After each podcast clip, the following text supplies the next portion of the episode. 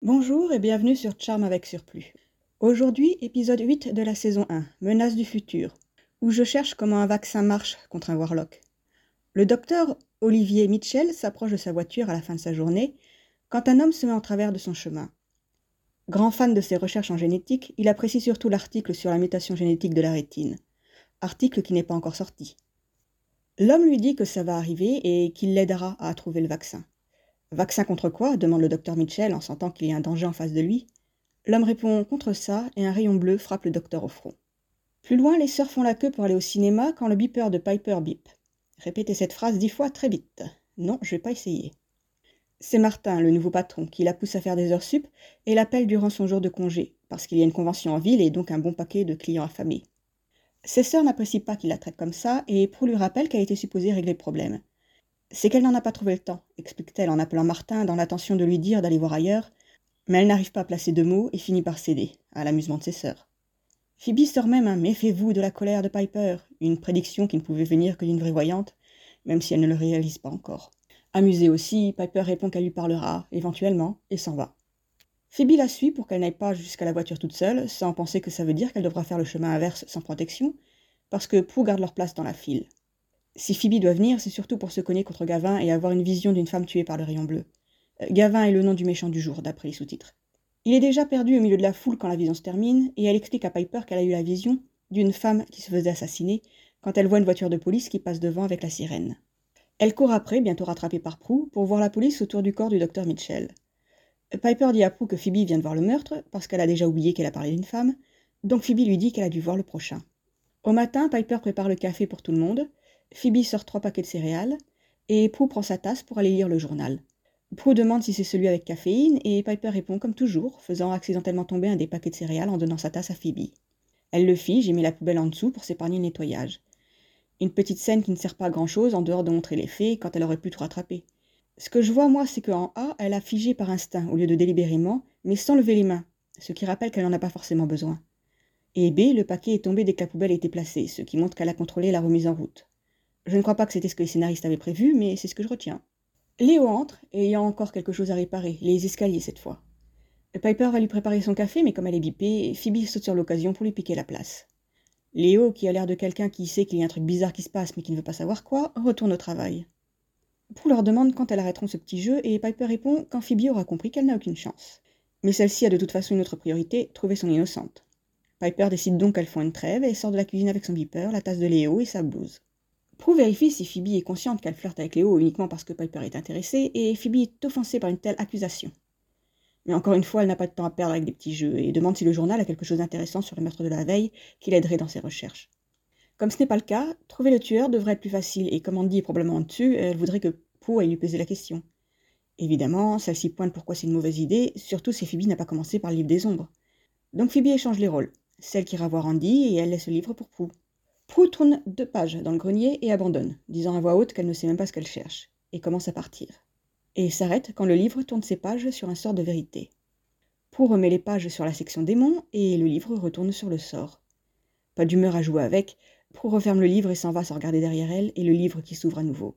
Au couette, il y a tellement de monde que Piper fait les comptes sur le comptoir, parce que Martin lui a piqué son bureau. Un Martin qui vient lui demander de refaire le plein de légumes. Elle pointe qu'elle est déjà occupée et lui dit qu'elle finira les comptes chez elle. Piper s'énerve et a deux doigts de lui dire ce qu'elle pense, mais se dégonfle. À Buckland, pour regarder une photo d'elle et Andy au lieu de travailler quand Phoebe vient lui emprunter son ordinateur pour chercher la marque de brûlure au fond sur Internet. Pour le lui donne en demandant si elle a parlé à Andy, mais non, juste Daryl. En fait, tout le monde au poste ne parlait que de ça, et ils ne sont pas avancés, d'où la piste numéro 2. Donc elle n'a pas vu Andy, répète Prue. C'est pas ce qu'elle a dit. Elle ne lui a pas parlé, c'est tout. Mais elle l'a vu sur le parking, et il avait l'air aussi déprimé que Prue. Elle l'encourage à lui dire la vérité, vu que c'est la seule chose qui se tient entre eux, mais Prue a peur de sa réaction. Phoebe pense qu'elles peuvent lui faire assez confiance pour ne pas commencer une chasse aux sorcières. Et au moins, comme ça, elle sera fixée et pourra passer à la suite euh, ou à autre chose. Phoebe part à gauche et par la droite entre dans le bureau de Prue la femme de sa vision, Tania, qui vend des repas et qui a gardé le sandwich préféré de Prue, exprès pour elle, d'Inde sans maillot. Le soir, Prue retrouve le livre et lui dit qu'il a gagné. Plus bas, Phoebe et Piper entrent manoir. Alors que Prue commence à réciter le sort qui concernera tous ceux qui se trouvent sous le toit, Piper dit avoir parlé à Martin malgré la pile de boulot dans les bras et Phoebe la rassure sur un bouton qu'elle sent venir sur son menton. Prue finit le sort et quand Piper lui demande si elle est sûre pour le bouton, Phoebe répond qu'il est énorme. Se demandant pourquoi elle a dit ça, et pour faire diversion, elle remet la discussion sur Martin, où Piper admet s'être écrasée. Elles sont toutes les deux surprises de s'entendre aussi sincères, et au grenier, Prue laisse un message pour Andy pour lui parler dès que possible, avant les prochaines 24 heures. Gavin, lui, va trouver Alex Pearson, un laborantin. À lui aussi, il lui parle des grands travaux qu'il est accomplir, dont le vaccin, et quand Alex lui demande ce qu'il veut, Gavin répond son futur. Alex essaie de se sauver et se débat quand Gavin l'attrape, lui arrachant un bouton de sa veste, mais il ne peut pas se libérer. Un troisième œil se montre sur le front de Gavin, d'où sort le rayon bleu qui frappe Alex au front jusqu'à ce que ses yeux deviennent blancs. On recommence le rituel du petit déjeuner au manoir Halliwell, où cette fois Prue dit merci en prenant son café. Mais cette fois, quand elle demande s'il y a sa dose de caféine, Piper répond un peu énervée que ça n'a jamais été le cas, parce qu'elle ne va pas faire deux pots quand la majorité boit du déca. Je pense que Prue aurait dû s'en rendre compte avant. En tout cas, si elles sont surprises de sa réaction, elle n'y prête pas trop attention, comme si Piper était juste à court de patience. Sauf qu'ensuite, quand Phoebe s'excuse pour sa remarque sur le bouton, elle se répète quand Piper lui demande s'il est vraiment pas trop visible. Elle trouve ça bizarre et Prue commence à comprendre. Léo arrive, la scène avec son café recommence et quand Piper demande si la trêve est terminée, Phoebe avoue ne s'intéresser à lui que pour l'embêter. Ça lui suffit pour la convaincre qu'il y a un truc pas net qui est en train de se passer et elle se tourne vers Prue pour avoir une réponse seulement par habitude. Il y a un problème, Prue va prendre les rênes. Mais comme Prue décide qu'elle doit courir au boulot, Piper l'arrête et Phoebe lui demande de parler. Et Prue n'a pas d'autre choix que d'admettre avoir fait le sort de vérité pour parler à Andy. Phoebe est non seulement contente que Prue ait suivi son conseil, mais aussi pour avoir fait de la magie pour son gain personnel. Euh, Piper, elle panique, parce qu'elle n'avait pas besoin de ça, mais Prue explique qu'elle pensait être la seule dans la maison, elle n'a pas fait exprès de les. Et aussi, ça ne durera que jusqu'à 8 heures du soir, et que chaque question sera répondue par la vérité, que ça vienne d'elle ou de la personne à qui elle parle. Elle le prouve en se laissant être le cobaye, et Phoebe ne se laisse pas prier, voulant savoir ce qu'elle pense vraiment d'elle. Prue dit admirer son courage et sa confiance en elle, tout en étant extrêmement frustrée par son manque de responsabilité. Phoebe hoche la tête, comme si c'était une bonne description d'elle, et continue de s'amuser en demandant l'avis de Piper sur Martin. Elle balance qu'il est un égocentrique avec un tout petit pénis et est horrifiée à l'idée qu'elle risque de le lui dire en face. Ses sœurs sont amusées de sa réponse et pour la rassure, les souvenirs seront effacés à la fin du sort. Piper veut quand même qu'elles se confinent toutes dans leur chambre, mais Phoebe a encore un démon innocent à trouver et elle réalise qu'elle peut servir du sort à son avantage. Direction Andy qu'elle coupe dès qu'il veut poser une question pour qu'elle puisse poser les siennes et lui parle d'autres victimes, de la blessure au front et du bouton fait d'un métal inconnu au bataillon, de plus en plus perturbé par son incapacité à garder sa bouche fermée. Elle l'arrête avant qu'il ne demande ce qui lui arrive, lui conseillant d'appeler Prou avant huit heures. Il hoche la tête, main sur la bouche, n'osant plus l'ouvrir. Une fois plus sûr de son contrôle, il fait ce qu'il a dit, et vu qu'il est trop tard pour se voir pour le déjeuner, il s'accorde pour qu'il vienne la voir à Buckland à cinq heures. Pour Prou, son déjeuner sera un des sandwichs de Tania, sauf qu'Anna la suit de près exprès pour prendre le dernier d'Inde sans maillot. Prue lui rappelle qu'elle déteste la mayonnaise, et Anna répond qu'elle veut juste empêcher Prue de la voir. Prue profite donc du sort pour savoir une fois pour toutes pourquoi Anna est une telle garce avec elle, et Anna s'entend dire que c'est sa mission de la détruire. Heureusement pour elle, Rex n'est pas loin, et il tourne ça comme une compétition entre collègues avant de lui demander de la suivre. Prue est amusée vu que pour l'instant, ça semble normal. Rex est furieux contre Anna, qui minaude pour se faire pardonner. Avant de repartir travailler, Rex lui demande d'allumer son cigare, ce qu'elle fait en soufflant dessus, pour ne confirmer qu'ils ne sont pas humains. Piper, elle, suit son propre conseil et travaille à la maison. Sauf que Martin l'appelle pour qu'elle rapplique. Encore une fois, elle essaie de lui dire non, vu qu'elle est déjà en train de bosser sur les comptes, et encore une fois, elle cède. Léo entre pour emprunter la machine à laver, s'étant renversé son café sur lui, et comme ses sœurs, Piper voit l'opportunité de profiter du sort.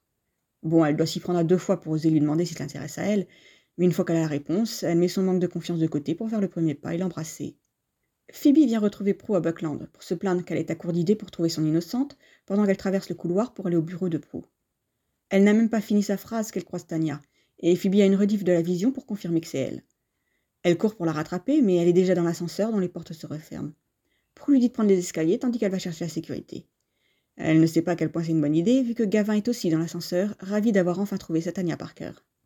Quand Phoebe sort du bâtiment, Gavin est en train d'attaquer Tania dans le parking, essayant d'arracher ses lunettes de soleil pour pouvoir se servir de son rayon bleu. Phoebe attrape deux bouteilles en verre du chariot tombé de Tania et en brise une sur la tête de Gavin. Tania court vers sa voiture et Phoebe a trois secondes pour s'effrayer devant le troisième œil avant de le frapper avec la deuxième bouteille et sauter dans la voiture de Tania qui démarre en trombe. Prue arrive à ce moment-là, mais comme il n'y a plus personne, elle retourne à l'intérieur, sous le regard de Gavin. Dans la sécurité du manoir, Tania appelle son mari pour le rassurer, sans lui dire où elle est pendant que Phoebe nettoie le petit trou sur le front et pose des questions sur d'éventuels enfants ou animaux de compagnie. Ou tout du moins elle nettoie autour du petit trou pour ne pas effacer le maquillage. Pour les animaux et les enfants, c'est pour s'assurer que Tania ne soit pas obligée d'aller là où Gavin saurait la trouver. Comme elle voudrait bien savoir qui l'a attaqué, Phoebe est obligée de lui dire la vérité sur sa vision et le démon. Ce qui inquiète Tania, mais pas dans le bon sens. Mais comme Phoebe insiste que d'autres personnes ont déjà été tuées par ce rayon et qu'elle est la prochaine victime, elle se laisse convaincre de rester au manoir. Phoebe appelle Piper qui essaie de gérer la folie de sa cuisine. Voyant Martin, elle vient lui dire qu'elle a une urgence familiale et qu'elle doit rentrer. Il refuse et il donne même une liste de choses à faire supplémentaires. Elle s'énerve, demandant qu'elle parle d'urgence familiale, il n'a pas compris, ce qui est intéressant parce que ça montre que c'est sa limite. Elle se laisse marcher dessus, mais elle peut réagir quand les conséquences touchent quelqu'un d'autre. Elle n'a même pas d'expression sur son visage qui dit qu'elle peut profiter du sort. C'est une colère qui serait sortie toute seule, un moment ou un autre, quand elle réplique que personne ne peut assurer une telle charge de boulot seule. Alors pourquoi lui demander? Parce qu'elle le fera sans se plaindre. Ce qui lui permet de faire des économies sur plus de personnel engagé. Martin est confus d'avoir répondu ça, mais je ne sais pas si c'est son choix ou celui du réalisateur, parce qu'il semble surpris de penser ça d'elle, pas d'avoir dit tout haut ce qu'il pense tout bas. Il n'a pas le petit ton supérieur qu'il avait dans toutes les scènes quand il lui dit qu'il ne sait pas pourquoi il a dit ça, comme s'il venait seulement de réaliser qu'il abusait de sa gentillesse. Mais le mal est fait et Piper démissionne. Chez Buckland, Gavin s'approche de Prue, mais recule quand il réalise qu'Andy est dans le bureau. Prue et Andy sont tous les deux très stressés, et Prue décide que les actions parlent mieux que les mots, et elle déplace une petite pyramide sur son bureau avec son pouvoir. Andy saute de sa chaise avec un petit rire effrayé. Elle lui explique qu'elle peut bouger les objets par la pensée, et il conclut qu'elle a simplement le pouvoir de télékinésie. Mais quand elle rajoute que c'est en fait de la sorcellerie, il rit comme s'il n'y croyait pas. Ce qui ne dure pas quand elle continue d'expliquer qu'elle vient de recevoir ses pouvoirs et que c'est pour ça qu'elle est toujours autour de certaines scènes de crime. Il demande si c'est aussi le cas de Phoebe et Piper, et quand elle dit qu'elles ont reçu cet héritage de leur mère et leur grand-mère, il comprend que la génération suivante sera aussi sorcière. Si ce sont des filles, confirme Pro. Et après il demande si elle peut s'en débarrasser et changer. Ce qui n'est pas une bonne question à poser, vu que ça établit tout de suite qu'il pense que c'est quelque chose de négatif, quand il était OK avec la télékinésie toute seule. Elle lui répond qu'elle ne peut pas changer ce qu'elle est. Quelque chose qu'elle a récemment accepté, comme on l'a vu avec Aviva. La question c'est est-ce que lui peut l'accepter? Et il ne sait sincèrement pas. Au manoir, Piper sert Tania et Phoebe étant passées à d'autres livres de sorcellerie parce que Gavin n'est pas dans le livre des ombres. Elle récapitule les victimes parce qu'il y en a une troisième qui était professeure à Stanford. Tous travaillaient dans la biogénétique et vu son job, Tania demande si elles sont sûres qu'elle est la cible du démon. Phoebe tapote son genou pour lui garantir qu'elles vont trouver des réponses, et reçoit une vision de Tania s'occupant d'un bébé. Elle demande alors à Piper de la suivre dans la cuisine pour aller chercher du lait. Elle lui parle du bébé et rajoute que Tania n'est pas au courant. Ce qui ne les avance pas parce qu'elle ne voit pas pourquoi cette information est importante. Phoebe se demande si le bébé est en fait la cible, mais Piper ne voit pas comment le démon serait au courant si Tania ne l'est pas. Phoebe pense qu'il peut voir le futur lui aussi, et en y réfléchissant un peu plus, se demande s'il n'en viendrait pas, en se rappelant le bouton au métal inconnu dans la liste des indices. Et comment le trouver pour le vaincre? Phoebe ne s'inquiète pas, il finira par trouver Tania et venir jusqu'à elle. Sauf que, point Piper, il ignore qu'elle est là. C'est la raison première de l'avoir amenée ici, pour sa sécurité. Encore une fois, Phoebe ne s'inquiète pas. Il a vu Phoebe à Buckland et il s'en battra d'un ses bons détectives. Et elle finit par réaliser qu'il a aussi vu Prue avec elle. Prue qui reçoit une visite d'Anna, qui veut s'excuser avant de rentrer chez elle. Prue lui fait admettre qu'elle n'est pas du tout sincère et Anna ne comprend toujours pas, mais n'insiste pas. Tout ça pour établir qu'il ne reste plus que Prue dans le bâtiment et pour que Gavin passe à l'action. Il lui dit qu'il cherche une femme en décrivant Phoebe et elle fait celle qui ne voit pas de quoi il parle. Comme il demande si elle en est sûre, au lieu de répondre avec la vérité, elle en profite pour faire son propre interrogatoire. Gavin se mord presque la main pour s'empêcher de parler, mais il finit par balancer qu'il vient du futur pour tuer le bébé de Tania pour l'empêcher de créer le vaccin. Comme contrôler sa voix ne marche pas, il décide d'attaquer Prue directement, et elle le repousse en jetant son bureau contre lui par la pensée avant de se mettre à courir. Côté manoir, Piper essaie de contacter Prue et comme elle n'a pas de réponse, elle va aller chez Buckland. Mais Phoebe refuse de la suivre avec Tania. Piper va devoir y aller toute seule. Ce qui ne la rassure pas au cas le pouvoir des trois va être nécessaire, mais Phoebe répond qu'il faut parfois faire sans. Ce qui est déjà arrivé avant, mais c'était surtout Prue, donc euh, je crois que je vois pourquoi Piper est anxieuse sur le sujet. Prue, elle, s'est planquée dans la réserve remplie de boîtes d'œufs d'or, et Gavin s'arrête de courir parce que c'est tout bon pour lui. Il lui dit qu'il a encore huit mois et demi pour trouver Tania, mais Prue, elle, elle peut pas s'échapper. Elle demande à quoi sert le vaccin, et Gavin sourit, vu qu'il n'a plus qu'à suivre le son de sa voix. Il essaye même pas de se retenir, expliquant que Tania Junior réunira tous les éléments pour créer le vaccin contre les Warlocks comme lui. Il trouve Prue et la soulève par le cou pour l'étrangler. Heureusement, Piper arrive et le fige, puis prend calmement un pied de biche pour libérer Prue. Ensuite, elle se balance le bâton pour ne pas être celle qui doit porter le coup fatal, mais comme Gavin se remet à bouger, elle le frappe ensemble, droit dans le troisième œil. Gavin meurt et une tornade de lumière bleue vient récupérer. Et avec le peu de temps qui lui reste, Prue va attendre Andy devant son appartement pour une réponse immédiate. Et là, tout de suite, il ne peut pas l'accepter. C'est pas qu'il voit quelque chose de mal, mais il ne se voit pas vivre un futur avec une sorcière. Le truc drôle là, c'est qu'il vient de prédire son avenir. Après tout, s'il était resté loin de la magie, il en aurait eu un de futur. Huit heures sonnent et Andy demande de quoi ils sont en train de parler. Prue vérifie qu'il ne se souvient vraiment pas du tout de ce dont ils ont parlé ces dernières 24 heures, essayant de cacher une larme. Il fouille sa mémoire et confirme qu'il y a des trous dedans, et remarque que c'est bizarre. Il l'invite à l'intérieur, mais elle refuse, embrasse sa joue, lui dit au revoir, et pleure contre le mur dès qu'elle est hors de sa vue. Piper et Phoebe, elles, sont au couec quand Phoebe remarque que le sort est terminé. Donc Martin a oublié que Piper a démissionné, et lui demande pourquoi elle est assise au lieu de travailler, avant de repartir en cuisine sans attendre sa réponse. Piper a un petit rire amer en voyant que son moment de courage n'a servi à rien, et se demande pourquoi elle, elle se souvienne de tout. Phoebe pense que ce sont les conséquences à payer parce que Prue s'est servi de la magie à des fins personnelles. Piper prend sa décision et décide d'aller rafraîchir la mémoire de Martin, encouragée par Phoebe que la situation amuse encore. Et elle se dégonfle pas. Sans perdre une seconde, elle lui donne la liste de personnes engagées pour que le restaurant ne coule pas, et menace de démissionner s'il refuse. Et il accepte, remarquant qu'elle n'avait qu'à le demander et qu'elle en a mis du temps à le faire. Même pas choqué par sa réaction. Je reviens sur son étonnement en admettant qu'il profitait d'elle, parce qu'il savait qu'elle n'oserait pas se défendre. Avec cette réaction-là, je pense qu'il s'était convaincu qu'il lui rendait service, qu'il l'a poussé à bout pour lui apprendre à se défendre, l'excuse de l'amour vache que sortent tous ceux qui sont méchants soi-disant pour le bien de quelqu'un. Piper est d'abord surprise que ça ait marché si facilement, mais elle se rattrape pour se tenir plus droite, plus confiante. Comme elle repart, il essaie de la faire rester parce qu'ils sont surchargés de boulot, mais ça ne marche plus. Elle l'arrête fermement et lui rappelle que c'est son soir de congé. Il ne dit rien quand elle s'en va et les cuistots derrière lui se marrent. Et dans son élan, Piper frappe la porte dans le nez de Léo. Il l'a cherché parce qu'il a la drôle d'impression qu'il a fait quelque chose dont il devrait s'excuser. Elle lui assure que non et lui offre un verre. Pro finit par rejoindre Phoebe pour lui apprendre la mauvaise nouvelle et pleurer dans ses bras. Donc, cette idée de conséquence pour un sort utilisé à des fins personnelles. Phoebe a tort. Le livre s'est ouvert tout seul, et pas pour la recherche de Gavin. Le coup de pouce vient de leur grand-mère, parce qu'elle approuve Andy, et le sort force des réponses honnêtes en effaçant les traces après 24 heures. Ce sort ne servirait à rien si la sorcière qui s'en sert oublie tout le lendemain. Il n'y a pas de conséquences, de punition magique. Les sœurs s'en souviennent parce qu'elles sont le centre du sort, c'est tout. Et puis, si c'était vu comme une utilisation personnelle, parce que Prue voulait une réponse sans savoir à gérer les conséquences de la vérité, elle serait la seule à payer. Mais il n'y a pas de punition. Toutefois, il y a une conséquence qui n'a rien de magique. Une conséquence qui se fera ressentir plus tard. Prue a attiré l'attention d'Andy sur ses taux de mémoire. Il va remarquer et se rappeler qu'il y a un blanc autour de deux conversations avec Prue, dont une qui suit le message qui est toujours sur son répondeur, et une avec Phoebe, ce qui le mènera à être plus attentif aux sœurs. Autre preuve que le souvenir n'est pas une punition, Piper. La première fois qu'elle s'est défendue contre Martin, l'avantage du sort n'était pas dans ses plans, elle a juste trouvé le courage de le faire. Et si ça la déçoit de réaliser que ce n'était qu'un examen blanc, elle sait maintenant qu'elle en est capable, elle lui dit pas Je sais que je porte tout pour que tu fasses des économies et je me casse. Elle pose ses conditions s'il veut la garder. Elle a une fois de plus pris conscience de sa force de caractère, ce qui va l'aider à l'agrandir et s'en servir pour ne plus laisser faire. Une assurance sur laquelle elle surfe pour inviter Léo à prendre un verre. Un Léo qui sent qu'il a fait quelque chose dont il devrait s'excuser. Lui, est-ce qu'il se souvient de ce qui s'est passé ou est-ce que ça marche sur lui? S'il se souvient, alors il prend la décision de ne pas garder ses distances quand il sait que ça va mal finir. S'il a aussi oublié, le fait qu'il soit conscient que quelque chose est arrivé est un indice sur son identité. Le fait qu'il pense avoir fait quelque chose de mal est aussi un indice. Il a brisé la règle qui lui interdit de sortir avec une sorcière et a donné de faux espoirs à Piper.